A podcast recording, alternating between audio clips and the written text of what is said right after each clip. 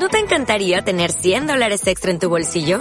Haz que un experto bilingüe de TurboTax declare tus impuestos para el 31 de marzo y obtén 100 dólares de vuelta al instante. Porque no importa cuáles hayan sido tus logros del año pasado, TurboTax hace que cuenten. Obtén 100 dólares de vuelta y tus impuestos con 100% de precisión. Solo con Intuit TurboTax. Debes declarar para el 31 de marzo. Crédito solo aplicable al costo de la presentación federal con TurboTax Full Service. Oferta sujeta a cambios o cancelación en cualquier momento.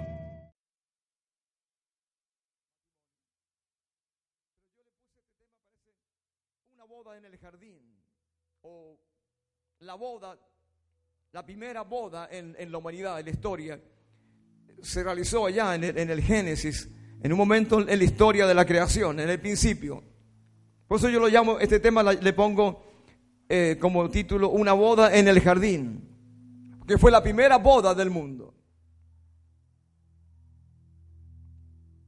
O sea, esto- estos capítulos que usted tiene en Génesis 1 y 2 nos dan una descripción del, matrimonio en su estado más puro, más original. No hay más. El- ¿cómo, cómo surgió? ¿Dónde, dónde estaban los, los lineamientos divinos para hacer que esa pareja, primera pareja, funcionara correctamente? Y en esos capítulos está la descripción del matrimonio. Capítulo 2 de Génesis. Luego hay, hay un paréntesis y salta al capítulo 3 donde eh, el mismo matrimonio, pero fuera del jardín. Y usted se puede dar cuenta que ya no es el mismo. No es el mismo. Habían, afuera del jardín había otra realidad, otra situación, otro ambiente. Lo que indica que el matrimonio solamente puede funcionar usando la palabra jardín como el lugar de, relación con Dios, dentro de una armonía con Dios. No, no puede funcionar de otra manera.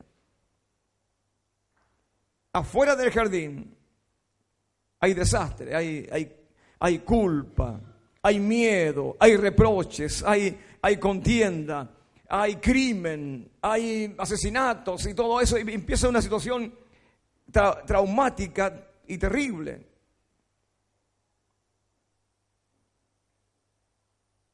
El capítulo 3 lo muestra así. En mi deber decirle que ninguna de las bendiciones y promesas que acompañan al matrimonio dentro del jardín están garantizadas para matrimonio fuera del jardín. Voy a repetir eso. Ninguna de todas las bendiciones, las condiciones favorables que están garantizadas para el matrimonio dentro del jardín, y acuérdense que dentro del jardín significa dentro de una comunión armónica con Dios, con el Creador. Ninguna promesa del jardín está garantizada que puede funcionar fuera del jardín.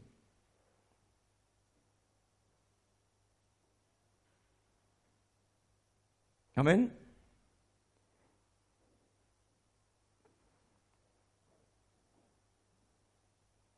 O sea que cuando Dios une una pareja, hay promesas de garantía que van a funcionar dentro del jardín. Cuando Dios une, porque dice la escritura, lo que Dios juntó, no lo separe el hombre.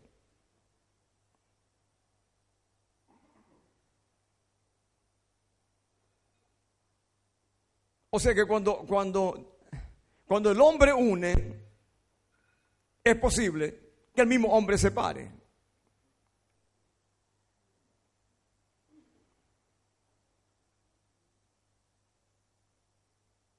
Si usted vino al altar para recibir la bendición del jardín, consciente de que Dios lo juntó en matrimonio, usted invitó testigos. ¿Cuánto invitaron testigos cuando se casó? Invitó testigos y todo. Y todos fuimos testigos de que Dios juntó. Pero mañana hay un lío, hay una crisis, hay un problema y, la pareja busca una, un escape. ¿Dónde va esa pareja para terminar el matrimonio? ¿Vuelve al pastor que los unió? Llaman al pastor Raúl para que esté presente en, el día que yo me, a este hombre lo, lo mando fuera y a esta mujer fuera. Llaman al, al, curita que lo juntó. ¿A dónde van?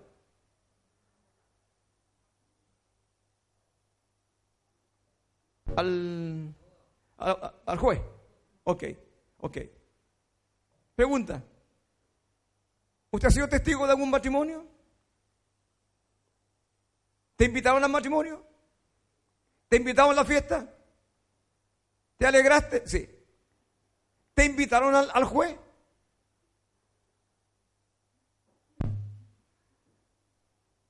Tú supiste por otra parte que se acabó, terminó el matrimonio, pero a ti no te invitaron. Debería ser bien honesto la gente, decir, ya que te invité a mi, a mi boda, también te invito a mi divorcio.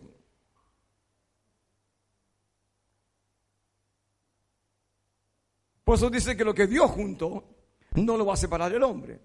Hoy día vamos a hablar de esto, de la boda en el jardín.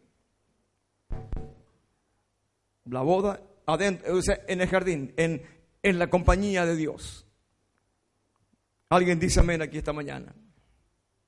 ¿Ah? ¿De acuerdo a lo que pasó en el jardín, no? La historia usted la conoce. Eva fue la primera que escuchó a la serpiente. ¿Ya? Eh, no, no, no, por favor, no me, no me entienda.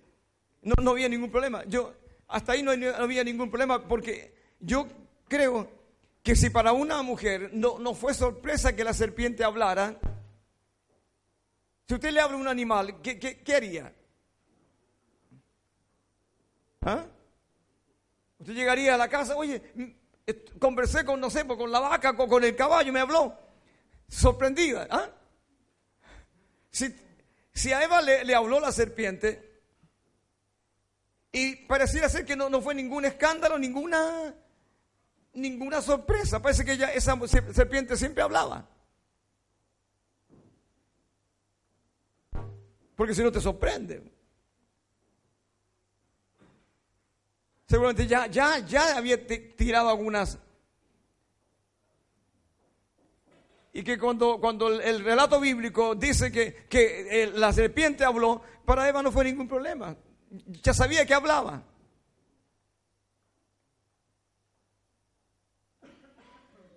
A todas las parejas que están aquí, a todos los matrimonios, cuidado con lo que oyes. Cuidado con lo que oyes.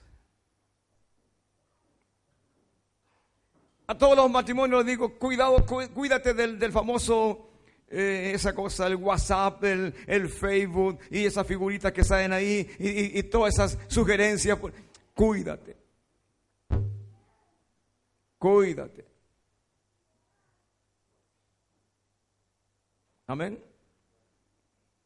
No sea que la serpiente te empiece a hablar. Y esta mujer dice que, que escuchó y, vino, vino, la, vino la crisis. Vino la crisis. No tengo nada en esta charla, por favor, nada, nada, eh, culpando a la mujer. Eso, eso no, no es, no, no, está aquí mi mensaje y tampoco está ahí en la Biblia. ¿Ya? Sí que fue la primera.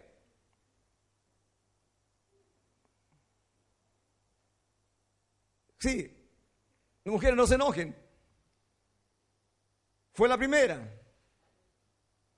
¿Ya? La primera que escuchó a quién?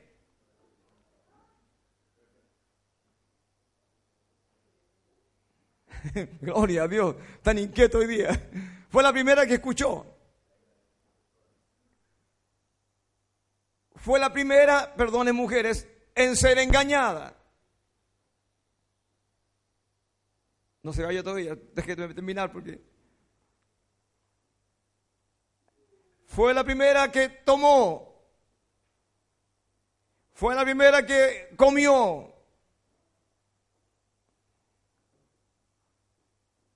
Del fruto. Sin embargo, cuando Dios confronta la situación, me parece bien, bien, bien, bien, bien notable. ¿Por qué razón no llamó a Eva, llamó a Adán? Ahora le toca a Adán.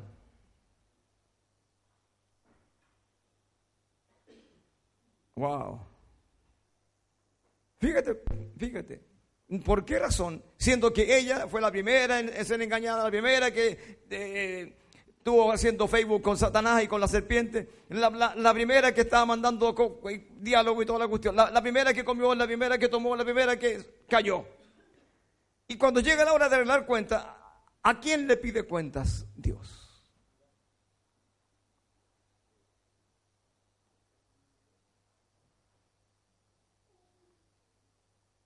Ahora, ¿Dónde estaba Adán que, no le dio cobertura a, su mujer? Otra cosa. Que no, no, la advirtió. ¿Dónde estaba Adán que, que no evitó que eso pasara? Esa pregunta usted la va a responder.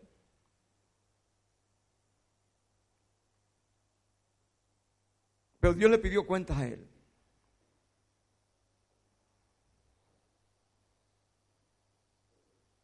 Y, y la pregunta de Dios para Adán le dice, Adán, ¿dónde estás? ¿Dónde estás? No era que Dios no sabía dónde estaba. Esta no es una pregunta de ubicación. Esta es una pregunta de, de condición. Yo sabía dónde estaba. Eh, la pregunta era, ¿dónde? ¿A, a, dónde, a, lo que llegaste?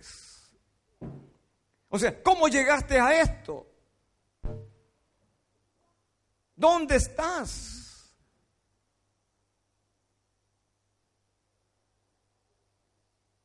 ¿Cómo llegaste a esta posición tan terrible? ¿Cómo fue que todo esto se descompuso? Es buena pregunta para las parejas que a veces enfrentamos crisis y Dios tiene que decirlo, ¿cómo, cómo llegaste a esto? Mm.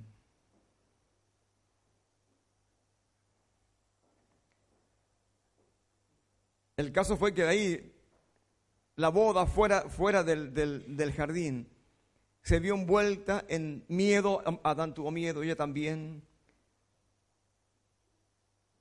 Y usted va a distinguir rápidamente una boda fuera del jardín, porque el primer elemento que aparece ahí como reacción natural de la pareja es que las culpas iban y venían.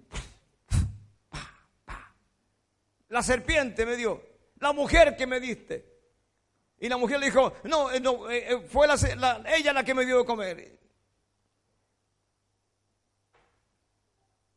Adán tuvo miedo. los primeros síntomas de, de que estamos saliendo del jardín, no estamos permaneciendo en el ideal de ambiente para que el matrimonio prospere, para que el matrimonio se entienda bien. Los primeros síntomas es miedo. Tuve miedo, Señor. ¿Cuándo había tenido miedo si miedo no existía?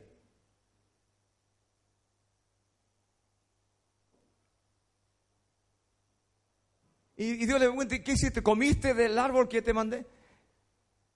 Ya lo pilló ya. Y Adán dice, la mujer que tú me diste, la culpa. Siempre que usted detecte culpa dentro del, del, matrimonio es porque estamos con un pie afuera del jardín.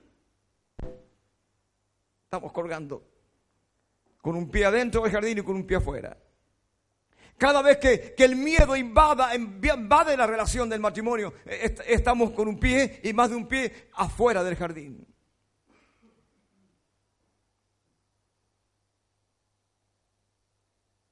La Biblia dice que, que en el amor no hay temor. Porque el perfecto amor echa fuera el temor. O sea, temor y amor no pueden coexistir. No son compatibles. Afuera del jardín había miedo. Cuando el amor está ausente, el, temor se hace presente. Serio verso. Porque la Biblia dice que el amor echa fuera el temor. El amor te libera. El amor te lleva a conversar sin temores. Y esto está pasando fuera del, ya fuera del jardín. Por eso que vuelvo a repetir esto a todos los matrimonios. Todas las promesas de Dios toda bendición de Dios, toda prosperidad divina,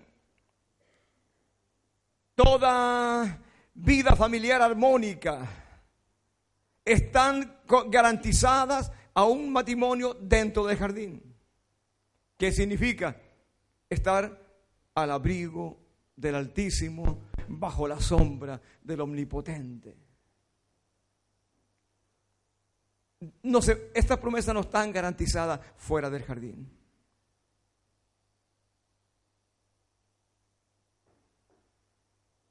Y yo creo que en lo sucesivo miles de matrimonios por todo el mundo van a empezar un retorno al jardín. Miles de matrimonios desgarrados por, por el temor, desgarrados por la, por la traición, desgarrados por la culpa, desgarrados por, por, por una vida casi difícil de soportar, eh, van a empezar a regresar al jardín. Ahí está garantizada la paz. Amén. Gloria a Dios. Ahora, escuche esto, por favor.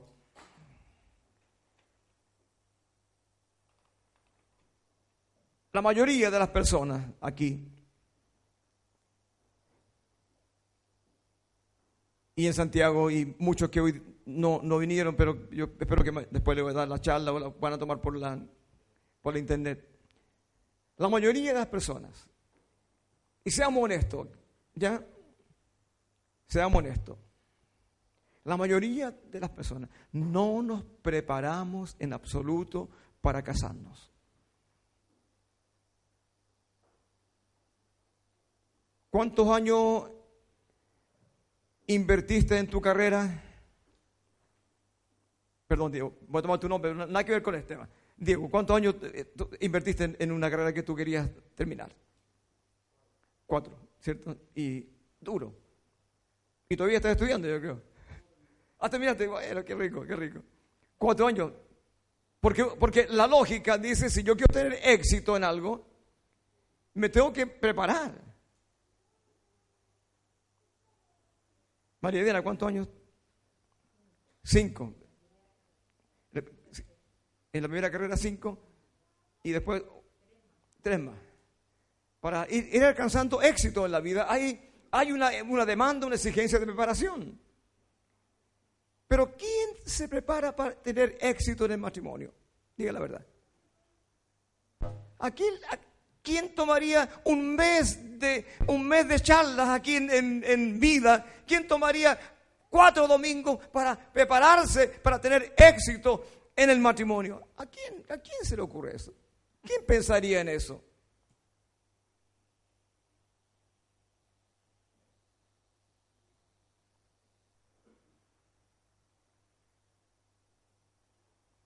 Amén. Quedaron callados. O sea, tenemos que, tenemos que reconocer, no nos preparamos. Me incluyo. No estudiamos ni un mes, menos un año, menos tres o cuatro años, como para una carrera. Que sería lindo tener charlas de, preadolescentes y adolescentes por años, enseñándoles qué es el matrimonio. ¡Wow! ¿Cuánta crisis eh, podríamos evitar mañana a nuestros hijos? ¿Cuántos divorcios podríamos evitar mañana? Enseñando a, nuestros adolescentes, a nuestros jóvenes.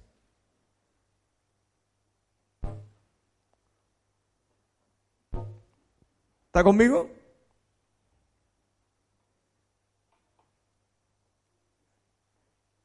No, pero el matrimonio se ha confundido con, ay, el romanticismo. Amén. Sus ojos, pastor, me enamoré de sus ojos. Oh, pastor, me enamoré de su dentadura. Mañana está en un vaso.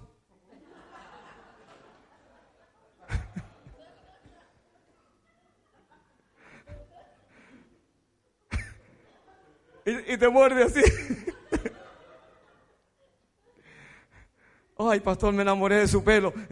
Y, mañana no está, está todo El, hemos confundido eso con romanticismo. Entonces, el papá trata de decirle, o la mamá de decirle, pero, pero miran, no, sí, que yo sé que él es el hombre de mi vida, ella es la mujer de mi vida. Por, el, por los impactos del romanticismo, de, de, la piel, de piel a piel, ¿no? Esa cosa de piel. Pero no, no es, no es solamente eso. No es solamente eso. Yo quiero decir algo a todas las parejas acá. Atento, todas las parejas. El matrimonio no se puede confundir con romanticismo.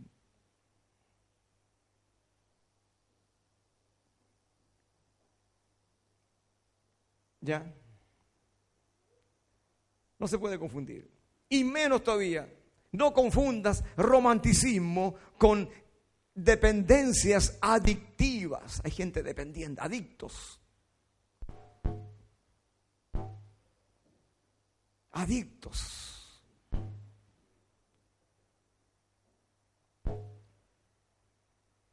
Eso no es romanticismo, es dependencia adictiva. Tócame, mírame, bésame llámame, escríbeme.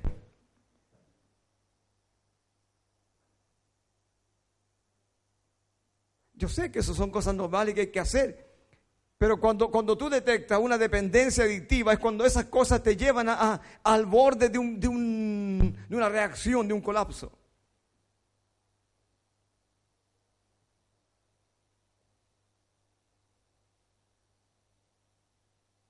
Él no me llamó. ¿Por qué no me llamaste? Es que me cortaron el teléfono. No, pero podías meter una moneda. No, mire, un matrimonio basado en, un, en una actitud que yo llamo actitud sanguijuela. Chupar. ¿Conoce la sanguijuela, no? Yo las conozco, en el sur andábamos en la, en la carretera austral y yo me sentía unas cuestiones raras, me, saco el pantalón y tenía varias y pegadas y estaban chupando, pero la mejor sangre que pueden haber chupado en toda su vida. un, matrimonio adicto, dependencia adictiva, va a terminar en desastre.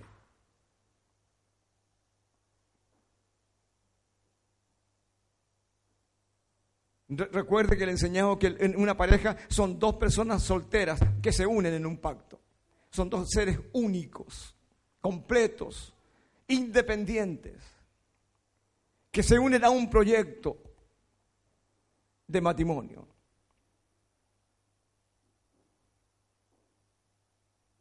Amén.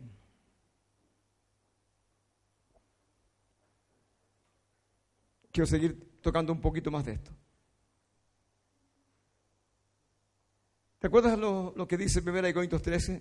El amor todo lo cree, todo lo sufre, todo lo espera, todo lo soporta. El amor nunca deja de ser. El amor es bueno, el amor es compasivo, el amor, una definición global del amor.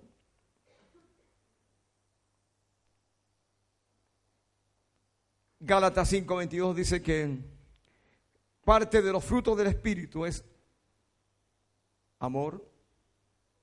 Empieza por amor gozo, paz, paciencia, bondad, fe, mansedumbre, templanza.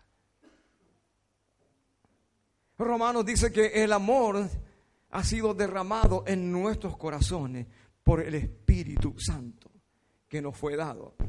Escuche bien esto. ¿Cómo llega el amor a mi vida? Viendo la telenovela,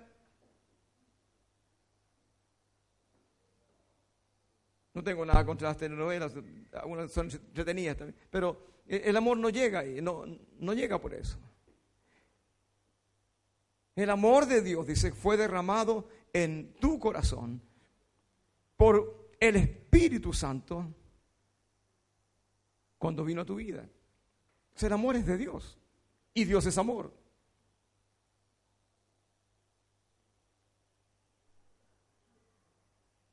¿Cuántos quieren amor, abundante amor? Dije, no, no que te amen. ¿Cuántos quieren amor para amar? La Biblia dice que el, el Espíritu de Dios que te da esa calidad de amor. El amor que ama, que perdona, que persevera. El amor generoso. Dice la Biblia que es Dios quien te lo da. Por eso la, definición de amor es ágape, amor de Dios, amor divino. Dios te lo da. Y en esto quiero hacer un alcance bien, bien importante. Todo el mundo quiere el amor, ¿sí o no? Aún el criminal más, más grande se emociona con, con 1 Corintios 13. Claro. A todos nos gusta el amor. Pero, pero el problema es que no todos estamos dispuestos a relacionarnos con el Espíritu que brinda ese amor, que es el Espíritu Santo. Y el amor no viene de otra manera. Lo demás es romanticismo. Y es perecible. Tiene, tiene fecha de caducación. ¿Cuántos saben que el romanticismo tiene fecha de caducación? ¿Ah? Si no estamos constantemente siendo renovados de amor por el Espíritu de Dios, te aseguro que el romanticismo tiene fecha de caducidad.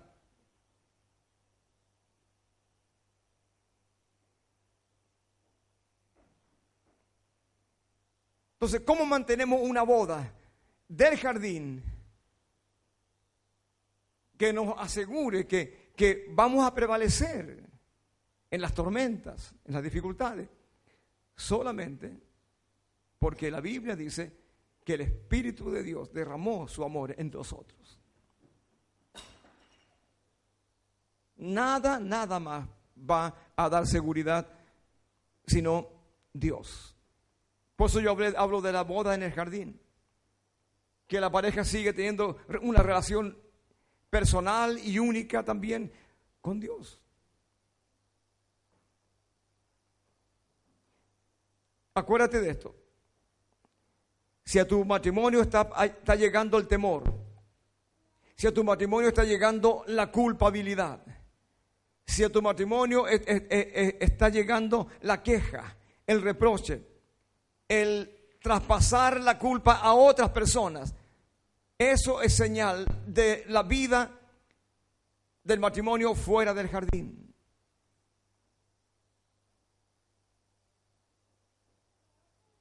Y esa es la, es la herencia que esta humanidad ha recibido. Y esta es la herencia que la, psicología moderna, no tengo nada con los psicólogos, la psicología moderna sostiene como una, como una gran verdad que todos los seres humanos son víctimas de. Es el resumen del compendio de psicología moderna. Toda la maldad, todo lo, lo malo que ve en la humanidad es resultado de. O sea, hay, ellos no son culpables. En la sociedad la responsable. Psicología moderna. Prefiero la psicología de Dios. Ponerme los pantalones y asumir mi culpa. Los niñitos, la mamá tiene, tú tienes la culpa, mamá. El niñito, tú tienes la culpa, papá. Esta es la sociedad que hemos hecho a, razón de una psicología que ha dañado todo el sistema planetario y todo. Se hacen esfuerzos infructuosos por armonizar la sociedad, por hacer programas de esto, programas de acá, programas de allá, y la vida está cada día más terrible.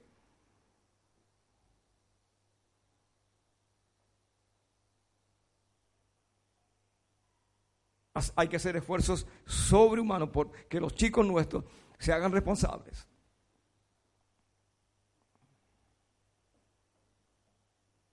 Alguien dice amén.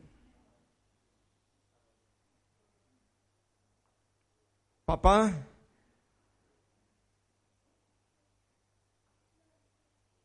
hay veces que te bombardea la culpa y los hijos son especialistas en mandarte dardo así, pero como, como disimuladamente un mensajito, usted tiene la culpa, pero no, te lo dicen, pero te pasan el, el, pase civil de chanfle. Y te llega y te, quedas con que, sí, a lo mejor yo, yo cometí el error, yo, yo, yo tengo la culpa de, de este fracaso, yo, no, no, eso es la boda fuera, fuera del jardín. Y hay que, hay que manejar eso.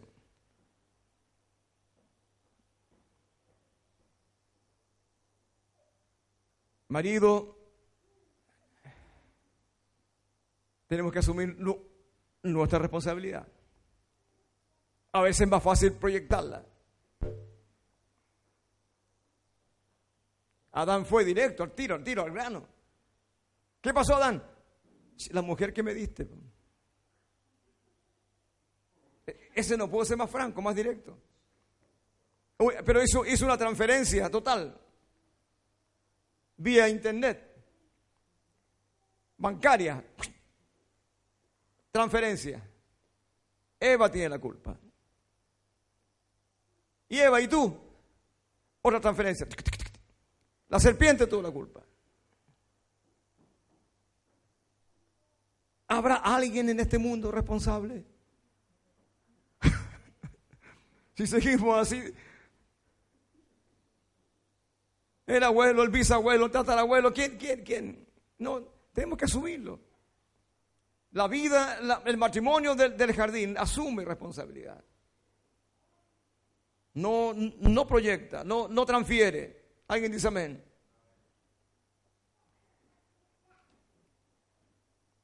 Amén. Escuche esto, por favor. Quiero darle un versículo acá. En Lucas capítulo 14.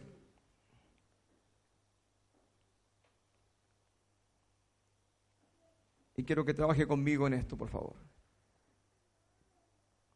Verso 28. ¿Ya? ¿Lo tiene? Atento.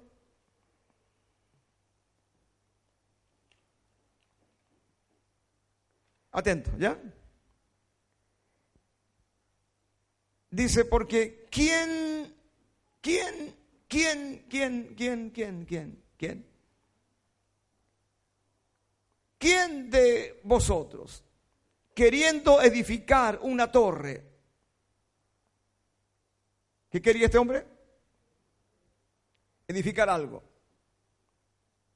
Este principio es aplicable a cualquier proyecto que usted pretenda iniciar en la vida. Y yo tomé este texto pensando en el matrimonio como un gran proyecto. Es un gran proyecto. Es un gran proyecto. Y todo buen proyecto y gran proyecto para que tenga éxito requiere que antes de empezar yo haga un estudio, un estudio de costo, un estudio de lugar, un estudio de proyección, un estudio de personal, una serie de elementos tienen que venir para recién empezar a poner una piedra en la cuestión.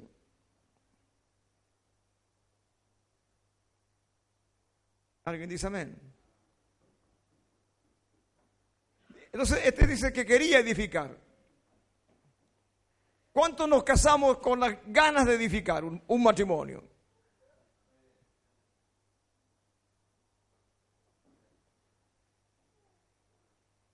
Y si hay alguien aquí que quiere hacer un, matrimonio o una familia, también este va, a ser bueno para tanto los que ya estamos el, en el tema o los que van a entrar. Bienvenido al club. Dice el texto. ¿Quién de vosotros, queriendo edificar una familia, un matrimonio, ¿Qué tiene que hacer primero? Antes de...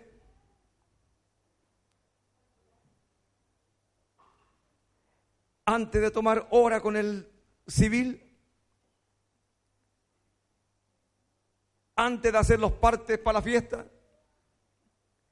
Antes de comprarme el terno. Antes de comprar el, vestido novia.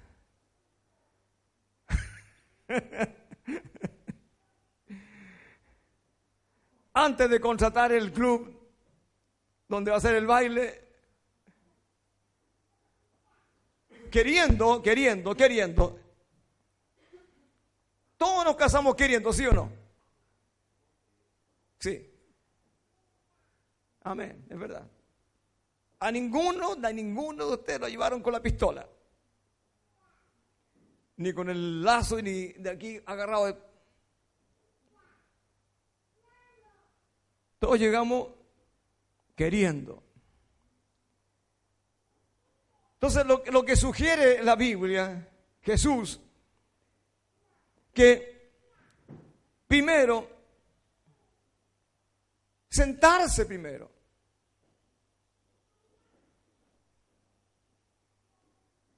Siéntate primero, dice, y calcula, calcula calcula, escuche bien esto, ¿qué tiene que calcular? Los gastos. A ver si tiene lo que necesita para terminar tu vida unido a tu pareja. Tengo que asumir la tarea de preguntarme, ¿soy capaz, seré capaz de envejecer con esta señora? Y la mujer dirá, ¿tendré la capacidad de envejecer con este energúmeno? ¿Tendré, tendré aguante para, para, aguantarlo hasta que el Señor nos lleve? Alguien dice amén.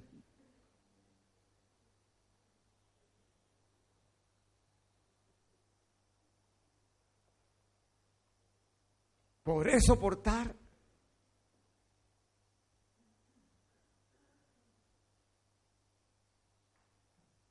Estoy dispuesta a vivir año tras año, dormir al lado de este caballero y, tú al lado de ella, y a lo mejor si ella ronca, ronca. O al revés, no sé.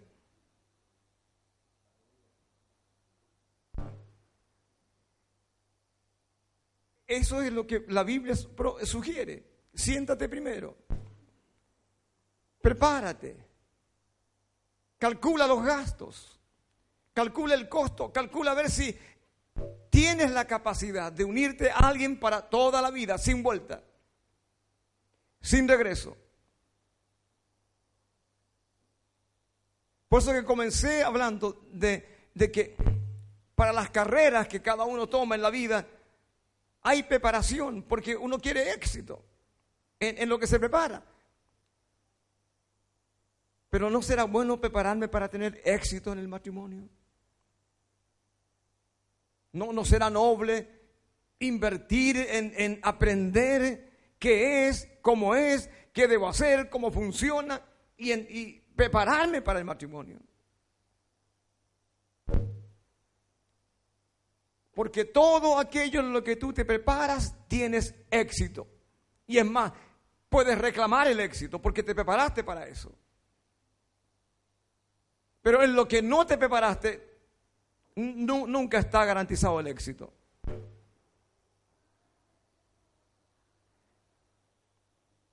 Sigamos el texto, ¿lo tiene ahí?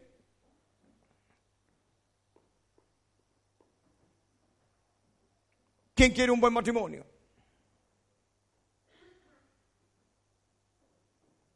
Nadie.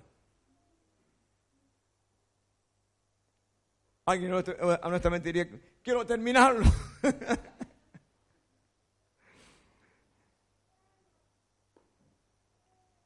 todos, todos queremos un buen matrimonio. Pero acá este capítulo propone Jesús sentarnos, hacer cálculos, estudiar, prepararnos para esta gran empresa, este gran proyecto de Dios. Que así como cualquier carrera va a requerir preparación, el matrimonio requiere preparación.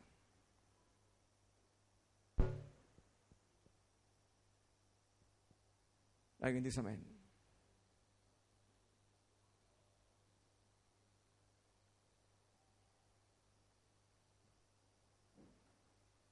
Hay veces como un pastor o un, sacerdote tiene que oficiar un matrimonio por petición de la gente.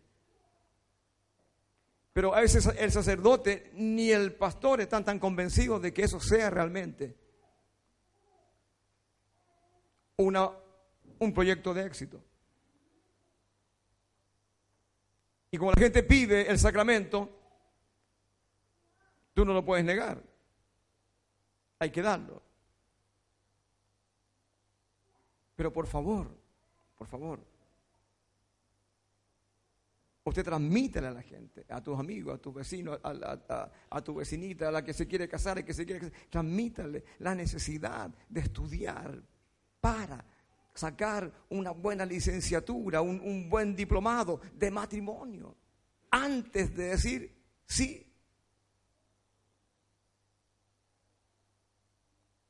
Muchos de nosotros nos casamos, pero carentes totales de lo que es la información de Dios para el matrimonio. Y algunos de aquí, por misericordia de Dios, estamos perseverando. ¿Ah? Necesitamos preparación. Se sienta y hace cálculos, se examina, si tiene lo que necesita para permanecer. Luego dice acá, verso 29, no sea, ¿lo leyó? Capítulo 14 de Lucas, verso 29, no sea, ¿qué dice Jesús? No sea. O sea, es que Jesús dice que no te pase. Que no te ocurra. Que no te ocurra que después te das cuenta que no tuviste la capacidad, la preparación, la instrucción como para terminar lo que empezaste. Jesús dice que no te pase eso. Que tus hijos no pasen eso. Que no veas mañana familias rotas. Que no te pase, dice Jesús.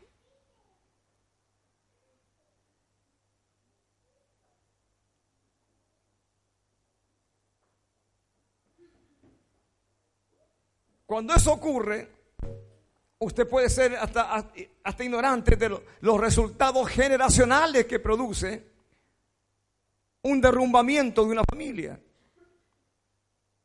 No es tan fácil como ir al juez y ponerle la firma y listo, se terminó. No, prepárate para lo que viene después. Los golpes, los traumas, el, el, el post-trauma y la recuperación de una generación que recibió el impacto de esa ruptura. No es tan fácil. Por eso Jesús dice, no, que no te ocurra, dice Jesús, que no sea, que no te pase.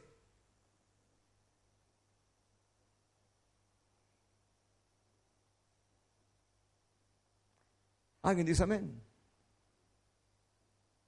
Y esto yo lo digo aquí a, a, cualquier persona que esté en este lugar. ¿Te acuerdas de los hombres que entraron al horno de fuego en la Biblia? ¿Alguien se acuerda? ¿Alguien leyó la Biblia alguna vez? ¿Eh? Sadrán, Mesac y Abed Negro entraron al horno y los tiraron por ellos, ellos ser fieles a Dios y todas las cosas. Y el rey cuando después miró al, horno que estaba caliente y llamas de fuego, dice, no fueron tres los que, los que yo metí ahí. Sí, rey, eran tres. ¿Y por, ¿Y por qué hay un cuarto hombre ahí? Y dice, y ese hombre es como semejante al hijo de los dioses. Y el rey después mandó sacarlos a ellos. Y, los, y los, le, miró la ropa, les, no, estaban, no estaban quemados, no, no había ni olor a humo.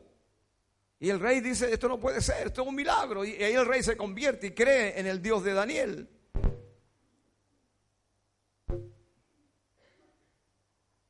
Yo le, hablo a, matrimonios que están en, fuego, en llama, incendiado en esta mañana.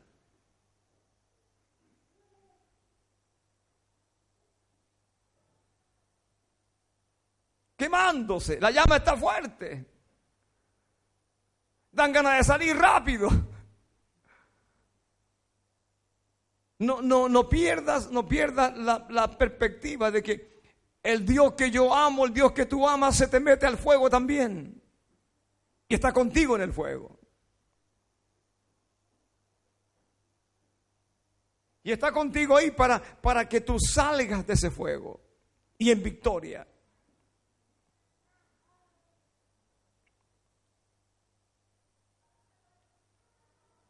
Amén. Si puedes soportar fuego,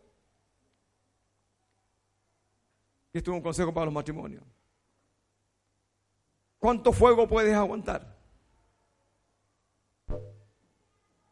Es cuánta gloria de Dios va a haber en tu vida. Alguien dice amén. Gloria al Señor. Yo, yo soy así, o sea, si alguien viene arrancando del fuego, yo digo, pues, sigue en el fuego. Quizá hay algo más que quemar. Quizá hay que quemar carácter, quizá hay que, hay que quemar eh, eh, eh, orgullo, hay que quemar, qué sé yo, soberbia, hay que quemar prepotencia. Quizá qué cosa más Dios tiene que quemar en nosotros.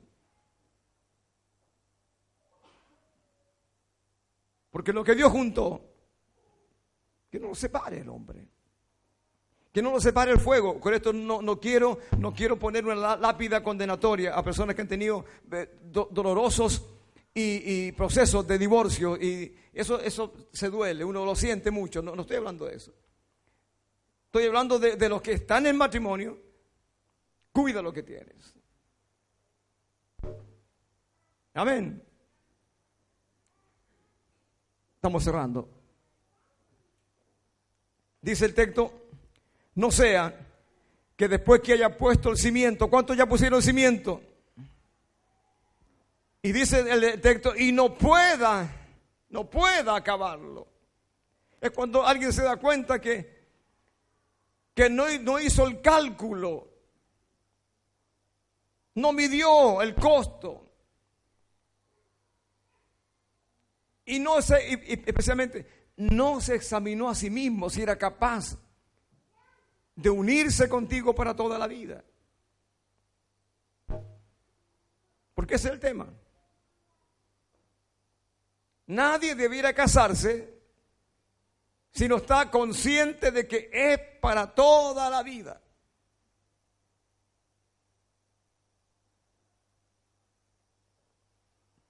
Amén. Tan serio hoy día.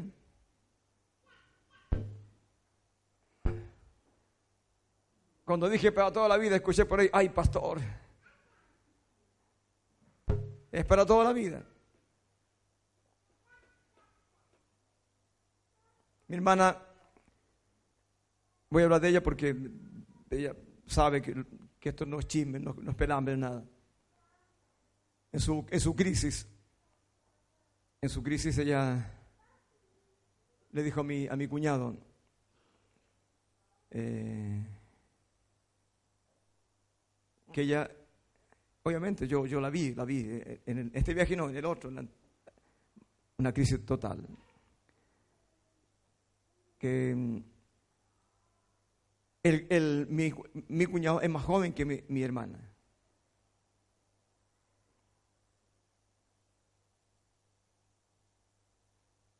Así como yo, no, ya. Gloria a Dios.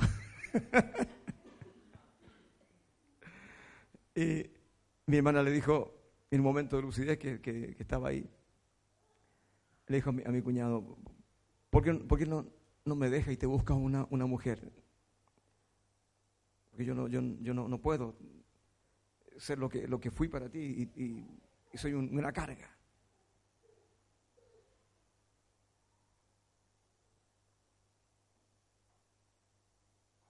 ¿Está escuchando? ella se le olvidaba las cosas.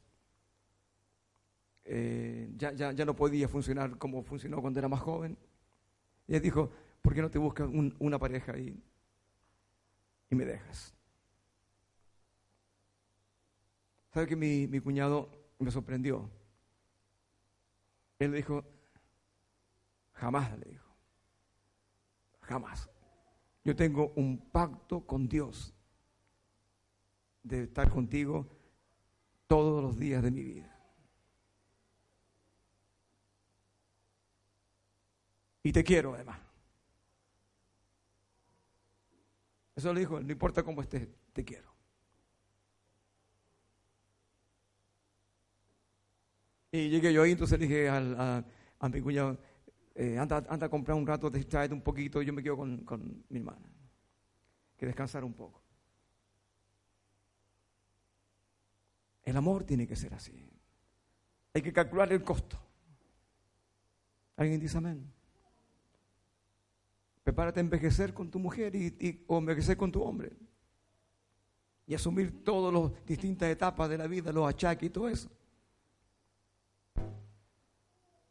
Pero mañana una generación va a mirar y decir, mi viejo y mi vieja fueron un ejemplo. Y cuando ellos pasen crisis, ellos van a acordar. Yo no voy a hacer lo que mi viejo no hizo o mi vieja no hizo. Yo voy a seguir sus pisadas. Alguien dice amén. Dios te bendiga. Yo bendigo a las parejas esta, esta mañana, a los matrimonios. Y todavía nos quedan dos domingos más para ir cerrando. Eh, este ciclo de enseñanza. Pero yo quiero decirte algo. La gente, cuando vieron a, este hombre no terminar el asunto, hicieron burla. Se burlaron de él. Y yo no quiero que nadie haga burla de tu familia. Que nadie diga mañana, mire, estos se casaron, estos están, y mira lo que quedaron. Que Dios te dé una gracia para que eh, su amor alimente día a día tu relación de matrimonio. Amén. Padre, yo bendigo a cada uno de mis hermanos, a cada matrimonio, y enséñanos, mi Dios, a estar siempre al amparo y al abrigo del Altísimo, bajo la sombra del Omnipotente. Que la boda del jardín, Señor, se mantenga siempre en el jardín, siempre bajo tu consejo, Señor. Que el amor, mi Dios, que nos das a través del Espíritu Santo, alimente cada jornada matrimonial, cada etapa de la vida. Y en esta bendición yo bendigo a todos los matrimonios de esta congregación.